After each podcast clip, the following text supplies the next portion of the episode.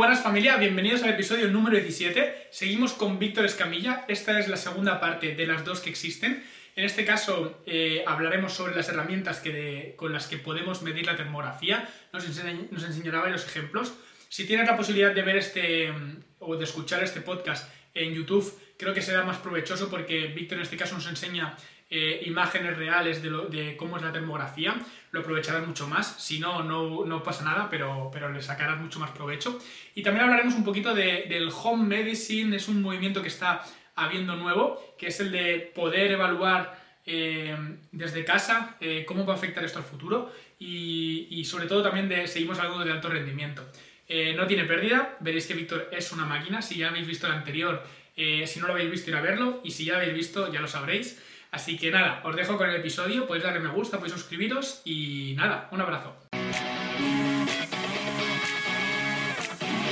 Bienvenidos a Deporte Disruptivo.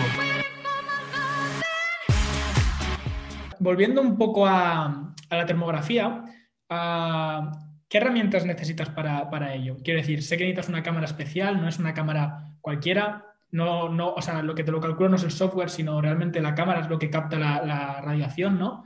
¿Qué necesitas y qué... Eh, bueno, te voy a hacer la pregunta directamente porque eh, sé que, por ejemplo, eh, se, ve o se prevé que en un futuro existan cámaras ya o, incluso, se puede hacer termografía desde el móvil o alguna cosa del estilo. Supongo que esto será muy a largo plazo, pero el tema de la termografía, de que se haga muy conocida, yo, yo creo que pasa por un poco por protocolarizarlo o por hacer que más gente la pueda usar, ¿no? ¿Cómo funciona esto a día de hoy? Eh, te, voy a responder. Primero, o sea, digamos, para empezar de cero, ¿qué necesitas? Bueno, primero por lo que te decía, ¿no? Formación, digamos, ¿no? Conocimiento de la herramienta. ¿Para qué vale? ¿Para qué no vale? Porque mucha gente a mí me pregunta, oye, diagnostica, ¿no? La, la, la termografía no diagnostica, ¿vale? No es una herramienta diagnóstica, como te decía, es una escopeta, no vas a saber nunca realmente qué ha ocurrido en el tejido, ¿vale?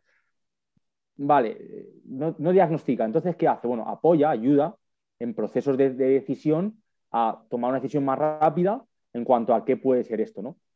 Sí que vamos hacia ciertos patrones que se dan pues, desde apendicitis a pie diabético a cáncer de mama, hay muchas aplicaciones que se, que se investigan para predecir en un futuro a qué va eso, ¿no? Entonces, digamos que primero necesitas formación para ser una persona con criterio, ¿no?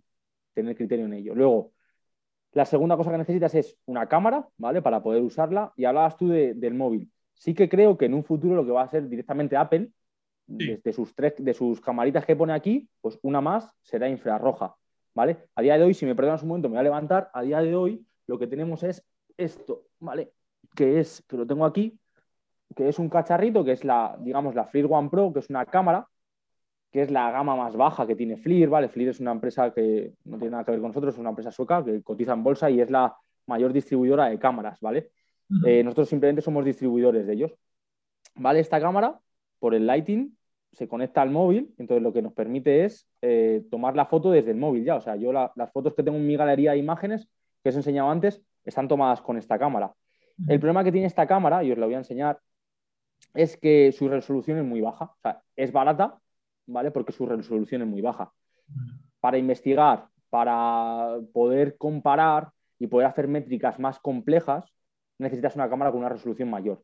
Digamos, para quedarte en la base, que es el porcentaje de asimetría, ¿vale? La diferencia de asimetrías de un lado con respecto a otro sí que sirve, porque sí que te calcula los datos que te comentaba antes, ¿no? Lo que hay detrás de la imagen. Pero para hacer procesos un poquito más complejos, no, porque su calibración y su variabilidad es un poco alta y no funcionaría. Pero bueno, lo segundo que necesitas es una cámara, ¿vale? En este caso, como veis, eh, bueno, pues soy yo, es ahora mismo lo que está transmitiendo al móvil, ¿vale? Y, sin, pues eso, simplemente, pues tú con un protocolo y con esta cámara y el móvil, pues tendrías eh, la toma de imágenes.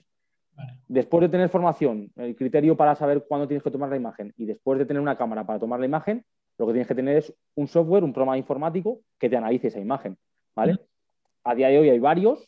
Ya te comentaba, está el FLIR Tools, que es el, programa suyo, que es el que tienes que ir a mano seleccionando las zonas. Luego hay un software, por ejemplo, que es, de, brasileño, que también está aplicado al fútbol, que se llama Apollo. ¿vale? Y luego estamos nosotros, ThermoHuman. ¿qué, nos diferencia a nosotros? Bueno, como primero lo que te comentaba es esa selección de zonas de forma automática, ¿vale? Por un proceso de, de Machine Learning, lo que hace es, por redes neuronales, detecta lo que es el fondo, detecta lo que es la piel y detecta las regiones que hay en esa piel. Pues ha detectado la pierna, a partir de la pierna selecciona eh, pelvis y rodilla, marca la distancia y a partir de ahí divide las tres zonas, pues vasto medial, eh, vasto em, recto femoral y vasto lateral y te coloca las regiones en esas tres, en esas tres eh, porciones. A ver si tengo una imagen también para que veáis un poco el protocolo, que creo que la tengo aquí. A ver que voy rápido. Vale. Vale, para que te hagas una idea, sería algo tal que así, ¿vale? Lo que hace es, ves esas zonas que están marcadas en, cuadrado, pues tú tienes una visión anterior, una visión posterior, este sería lo que es glúteo, isquios, gemelo, y este lo que te comentaba, tensor de la fascia lata, recto femoral, rodilla, pie, manos, protocolo de rodilla, protocolo de pies, ¿vale? Y lo divide de forma automática. Y uno de los, de los procesos que más tiempo nos ha llevado ha sido que este software tenga una validez tanto científica como médica, ¿vale? A día de hoy, eh, este año hemos conseguido que sea producto sanitario. Eso suena así como que, producto sanitario, ¿vale? Producto sanitario significa que tú ante un juez puedes ir con un informe de Thermohuman y tiene validez, ¿vale? Eso es un, es un hito, realmente, o sea, para la empresa es un hito porque es a nivel europeo, tu software está certificado médicamente para valorar. Entonces, la verdad es que eh, eso, yo entré justo en la última parte de ese proceso, pero la gente que ha llevado, que lleva tiempo en todo ese proceso para realizar ese certificado médico, eh, estaba súper ilusionada con, que este año saliese, saliese adelante.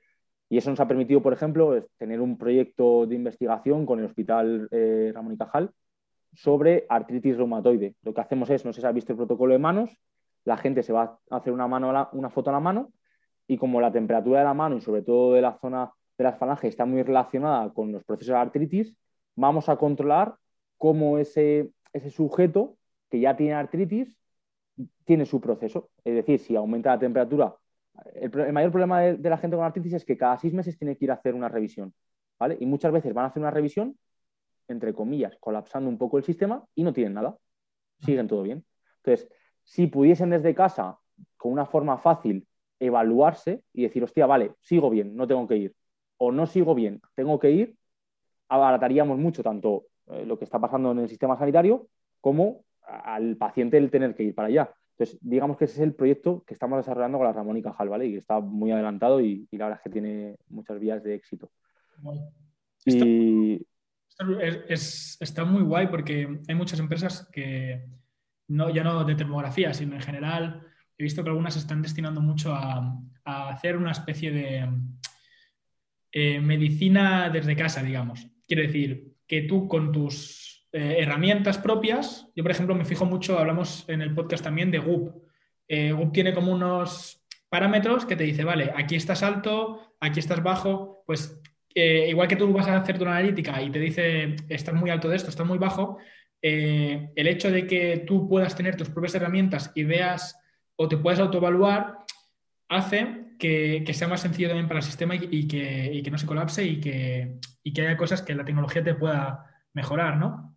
Me parece. además, ahí, ahí creo que hay una de las mayores ventajas, aparte de eso, de, auto de la motivación, ¿no? De, esa motivación intrínseca, del hecho de que tú auto, tengas autonomía, conozcas lo que te está pasando y, y, al final ya si le das ese plus de gamificarlo, hace que esa tecnología tenga muchísimo valor. por ejemplo, hablabas de Goop, yo creo que, lo bueno que tiene Goop es esas escalas en las que te, coloca, pues eso, de, estás bien, estás, estás regular, eh, descansa, que estás mal, ¿no? Que te va gamificando, te va colocando en diferentes posiciones de, un ranking, ¿no? Pues en tecnología todavía no, hemos, no hemos desarrollado eso, pero sí que tenemos en la cabeza de alguna forma hacerlo. No sabemos cómo, si te soy sincero, no sabemos cómo, porque realmente, claro, al final somos, vamos más a un producto más, pues como te decía, ¿no? De evaluación médica o de evaluación deportiva inicial. No sabemos muy bien cómo, pero sí que, por ejemplo, estamos desarrollando un sistema de alarmas, ¿vale? En las que te colocamos del 0 al 3. 0 es estás perfecto, 1 es tienes que tener cuidado con, 2 es tienes que hacer una intervención con y 3 es ojo, stop. para que tú vayas, eh, digamos, en este caso, los preparadores físicos vayan decidiendo qué hacer con los atletas que tienen. Eh, en ese sentido, darle una vuelta a la gamificación me parece muy, interesante como comentar, la verdad. Muy guay. una de las cosas que te quería preguntar, eh, a mí me, encanta la valoración funcional. Soy un, me considero un friki, no porque sepa mucho, simplemente porque es algo que me gusta.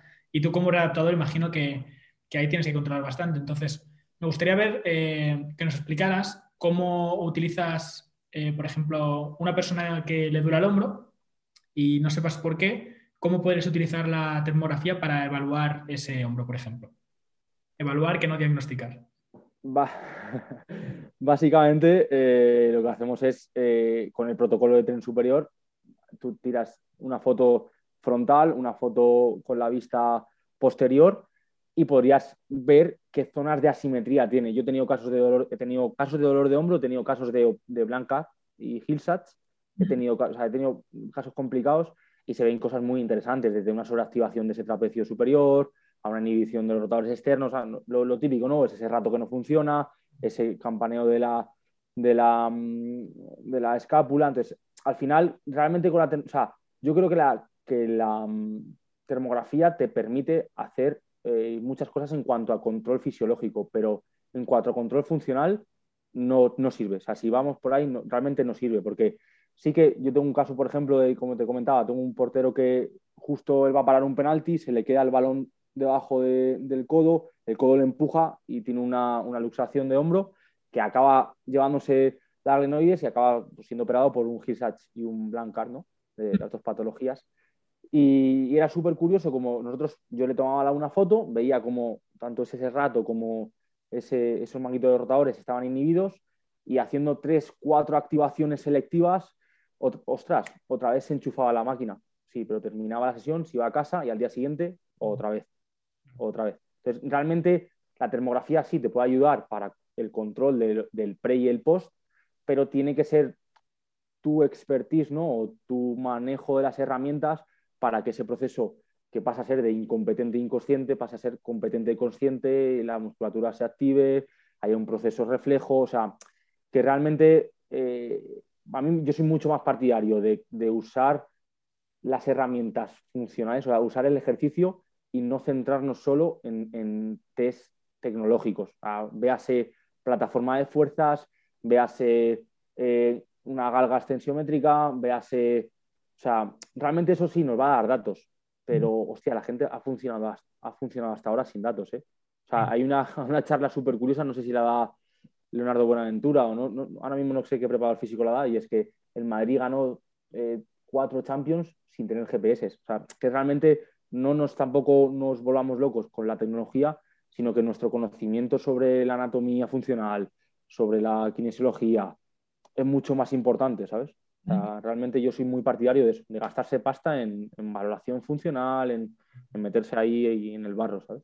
Al final, también el mensaje que queremos dar desde aquí, desde Deporte Disruptivo y, desde eh, la cuenta y tal, también siempre es un poco el, usar la herramienta cuando, cuando debes. Quiero decir, al final, herramientas hay muchas, pero tener datos por tener, al final lo único que haces es abrumarte y no, y no llegar a ningún sitio o gastarte el dinero para nada. Entonces, creo que todo tiene su lugar y su contexto. Entonces, que algo que siempre nos gusta decir aquí es que aunque yo te esté diciendo que la, termografía, pues los usos que tiene y tal, no es para ti, a lo mejor no deberías invertir en eso, deberías invertir en otra cosa.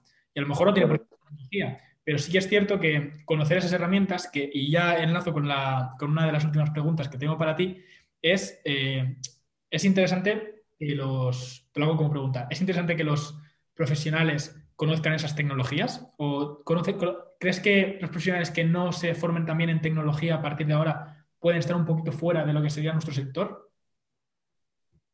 Sí, totalmente, pero estoy totalmente de acuerdo con lo que acabas de decir.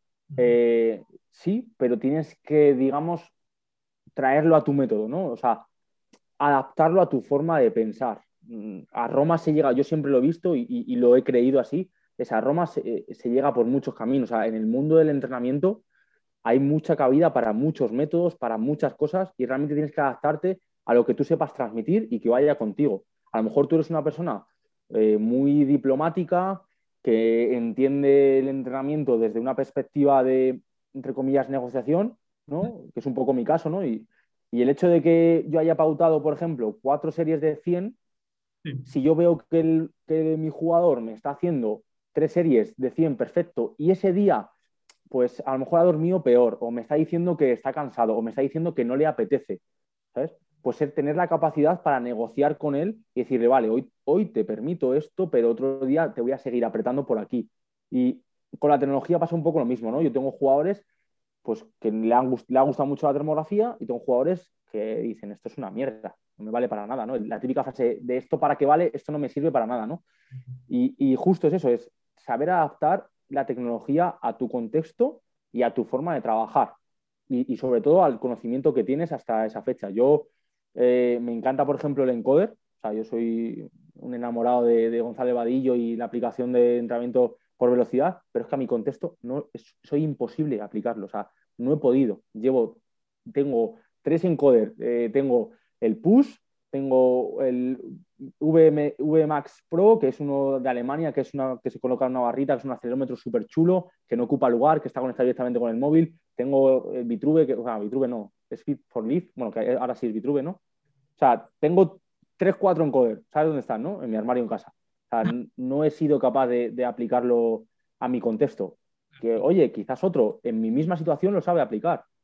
Yo no. Entonces, yo no me voy a ni matar la cabeza ni ni volver loco para intentar aplicarlo. Eh, me cojo otra herramienta.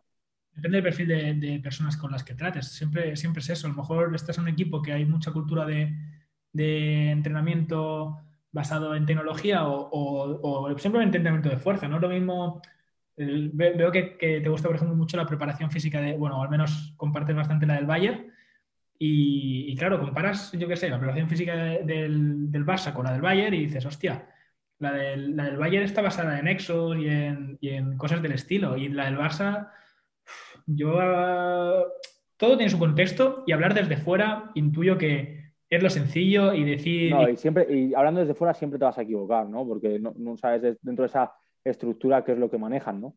Pero sí que es curioso que, es verdad que es, que es, un poco eso, ¿no? Al final, dentro de lo que te decía, ¿no? Dentro de, de la preparación física, a Roma se llega por muchos sitios, hay muchos que son válidos, y, ahí, ahí es, la magia y, la. Joder, al final eso. Eh, tú y yo nos ponemos a entrenar a la misma persona en el mismo día y, creo que, como dices, ¿no? Compartimos mucha, mucha forma de pensar parecida, ¿no? Mucha forma similar. Seguramente no le entrenemos igual el mismo día. Entonces, eh, ahí está lo bonito del entrenamiento, ¿no? Cada uno tiene su. Yo creo que yo siempre, eh, a mí me ha gustado mucho hablar con la gente por eso, porque considero que, soy maestro de nada, aprendí de, todo, me queda mucho, vamos, pero mucho no, o sea, he dado tres pasos en, la parte de la preparación física y, me queda mucho y, sí que es verdad que, que, bueno, lo que decíamos, ¿no? La tecnología eh, tiene, tiene que ser lo que nos haga avanzar y lo que sustente un poco nuestro trabajo, pero sin volvernos locos de que eh, también está esa parte de de experiencia que vas acumulando, de cosas que también yo soy muy partidario de probar en uno mismo para tener sensaciones de lo que puede dejar, el residuo que puede dejar en, el deportista, ¿no? Y, qué es lo que, le va a ocurrir, las sensaciones que puede tener. Que luego, luego, hostia, eso varía mucho porque cada cuerpo es un mundo, la fisiología de esa gente que es deportista, hostia, yo hay una cosa que me planteo mucho y es, la de carga acumulada que lleva esa gente y ese tejido, cómo está adaptado, porque no es lo mismo empezar a realizar un deporte ahora que llevar 20 años, aunque sea desde categorías inferiores, 20 años, ese tejido adaptado al mismo estímulo, ¿sabes? O sea, realmente tú ves, por ejemplo, el portero y es que los porteros de los equipos de fútbol son los tíos más potentes. Esos tíos, eh, en un CMJ o en una arrancada son capaces de producirte un montón de potencia porque están muy habituados a pum, pum. Y además su estilo de entrenamiento es siempre muy enfocado al CEA, ¿no? al ciclo de estiramiento acortamiento. Pero yo me pregunto, si a ese portero le pones a sprintar, yo creo que 7 de cada 10 veces, si le metes en un RSA o le metes en fatiga, se te va a romper. Por muy potente que sea, su tejido no está adaptado a un estímulo bajo fatiga de ese calibre, ¿no? Entonces, eh, no sé por qué me, venido, se me ha ido un poco la película, no sé por qué te, contaba esto, ¿no? Pero al final e, es muy curioso como cada, persona se adapta al entrenamiento de forma diferente, por mucho que las propuestas que tú leas en un artículo sean, pues eso, como viene ahora, ¿no? La, nueva corriente que viene ahora de los X, de los eh, cuasi isométricos o el isométrico para generar eh, mayores ganancias en la RFD sin destrucción muscular. Hostia, hostia, es la, leche, es la leche. Pero que a lo mejor el tejido del deportista está más acostumbrado a recibir, recibir, recibir y no a estar estanco en una posición, ¿no? Por, por, dar una idea, ¿no? Texto, siempre. Sí, sí. Hay una cosa interesante que has dicho y es el tema del enfoque que tiene la tecnología en, en, los profesionales. Y hay una cosa que siempre hablamos con Andrés, que es mi, el que me ayuda en el tema del podcast, que sale a veces conmigo, y es que eh, el preparador físico o el entrenador se está convirtiendo también en un analista de datos. Y no es algo negativo, simplemente es eh, algo para contrastar lo que está ocurriendo, para no ir a ciegas. Quiero decir, son herramientas que antes no teníamos y que ahora puedes ver y puedes evaluar y algunas son bastante sencillas. Y, bueno, es una visión que también es, es interesante. Pues, Víctor, muchísimas gracias. A ti, la verdad es que es un placer. Es un placer que, alguien de eso dedique tiempo a, a, meterse a bucear en qué es lo nuevo. Hay, yo creo que, el mundo de las ciencias del deporte es muy rico por eso, porque hay, hay mucha cantidad de, información y, alguien que se dedique simplemente a aglutinarla desde el apartado tecnológico, la verdad es que, es un placer, es un gusto y, yo a mí, yo sigo, sigo bastante tu trabajo, la verdad. Te sigo desde, desde yo me fui a Barcelona ahí a San Gervasi y estabas tú en el CrossFit Cornellá. Y te sigo más o menos desde entonces Sí, porque estuve ahí haciendo unas cosillas para, para demografía y, la verdad es que creo que tienen mucho criterio, creo que tienen mucha base, que están muy bien formados y que, joder, que es un gusto que gente pues, quiera apostar por este tipo de, divulgación, ¿no? Te lo agradezco, Víctor. Es un, es un placer y, muchísimas gracias, de verdad. Eh, eh, te dejaremos, bueno, dejaremos en la descripción del podcast eh, lo que son tus redes sociales y las de Thermohuman para que la gente lo conozca y pueda acceder, ¿vale? Perfecto. Y bueno, ha sido un, placer, ¿eh? he estado súper cómodo en la, entrevista y bueno, ojalá una segunda parte. sí, sí, espero que sí, que sí, que si gusta haya una segunda parte o lo que, o lo que se os ocurra. En los comentarios si, si os gustaría una segunda parte con Víctor. Me he dejado temas en el tintero, eh, más sobre, todo, sobre todo sobre el alto rendimiento. Me hubiese gustado tratar un poquito más, pero bueno, siempre podemos hacer una, una segunda parte. Cuando queráis. Genial, Víctor. Pues muchísimas gracias.